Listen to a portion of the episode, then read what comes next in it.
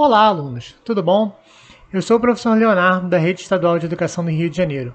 E esse é o podcast número 1 da disciplina História, do terceiro bimestre nono ano do ensino fundamental. Nesse podcast, iremos estudar o conceito de cidadania e os direitos civis, políticos e sociais.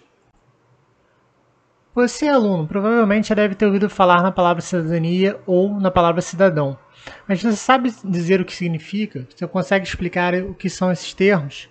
Bom, a cidadania significa o conjunto de direitos e deveres pelo qual o indivíduo está sujeito no seu relacionamento com a sociedade em que vive. A palavra cidadania vem do latim civitas, que significa cidade.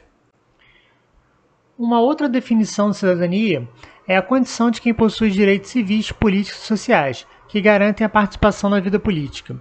Ao longo desse podcast, nós vamos esmiuçar o que são direitos civis, o que são direitos políticos e o que são direitos sociais, começando pelos direitos civis. Quando falamos de direitos civis, é importante saber que eles estão associados à integridade individual, assim como a liberdades civis, essenciais para que todo cidadão usufrua do direito à vida e dos demais direitos naturais. A concepção teórica dos direitos humanos e de cidadania começou a ser elaborada por uma corrente filosófica denominada Iluminismo. Os filósofos iluministas, sobretudo John Locke, Voltaire e Jean-Jacques Rousseau, lançaram as bases para a percepção moderna da relação entre Estado e indivíduos, ao conceber o ser humano como um indivíduo dotado de razão e de direitos intrínsecos à sua natureza, os chamados direitos naturais. Dessa forma, abriu-se espaço para o nascimento do Estado de Direito. A Revolução Francesa de 1789 também teve um papel fundamental para identificar esses direitos, quando foi criado o documento chamado Declaração dos Direitos do Homem e do Cidadão, aprovado no mesmo ano, 1789. Nasceu assim o conceito atual de que todos os homens são iguais perante a lei. Os direitos civis são aqueles relacionados às liberdades individuais. No Brasil, o artigo 5 da Constituição Federal de 1988, também chamada Constituição Cidadã, é responsável por garantir esses direitos individuais.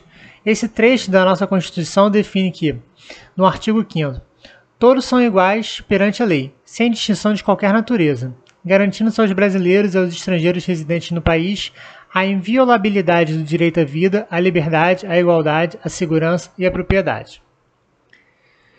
Em relação aos direitos políticos, os direitos políticos, junto com os direitos civis, são importantes para garantir a participação do cidadão na sociedade e no governo, impedindo excessos por parte do poder. Sendo assim, definimos como um conjunto de normas fixadas na Constituição que estabelecem os direitos dos cidadãos com relação à participação no processo político. Os direitos políticos foram garantidos no século XIX, portanto, logo depois dos direitos civis.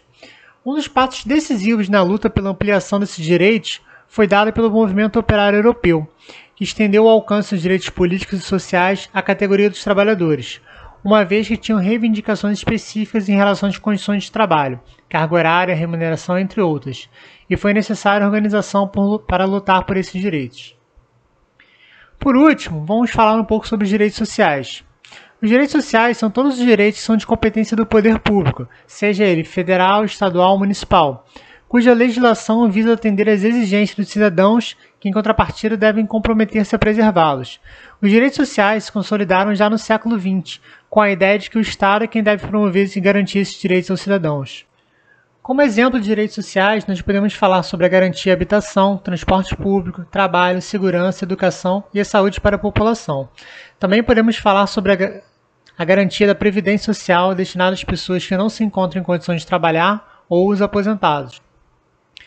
No século XX, os direitos civis também passaram a incluir diversas minorias sociais e minorias étnicas, historicamente discriminadas, como os negros e os índios no Brasil, homossexuais, transgêneros, mulheres e pessoas com deficiência física ou mental.